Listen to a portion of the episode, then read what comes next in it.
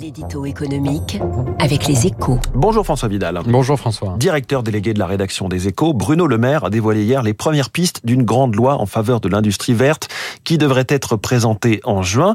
Vous nous dites que c'est un projet de texte prometteur. Oui, parce qu'il traite le, le, sujet sous tous ses aspects. Hein. Faire de la France un site attractif pour l'industrie décarbonée nécessitera forcément un coup de pouce financier. On n'attire pas les mouches avec du vinaigre. Et le projet présenté hier intègre des propositions convaincantes dans ce domaine. Un crédit d'impôt est ainsi envisagé pour favoriser le verdissement des usines existantes et favoriser l'émergence des énergies du futur. L'épargne des Français pourrait aussi être mise à contribution via la transformation du LDD en un nouveau livret d'épargne vert.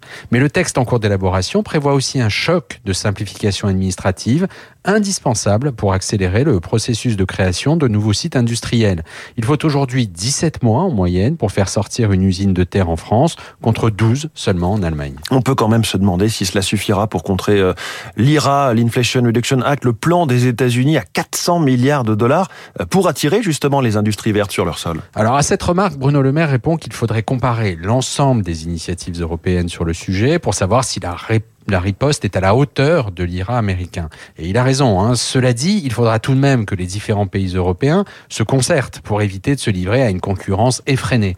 Le verdissement de l'économie européenne ne doit pas transformer le continent en une jungle. Des travaux sont précisément en cours à Bruxelles pour échapper à ce scénario.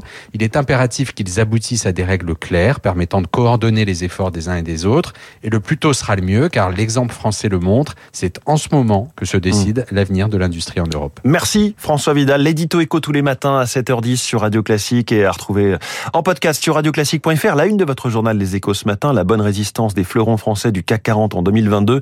Et justement, deux de ces fleurons sont ce matin sur l'antenne de Radio Classique.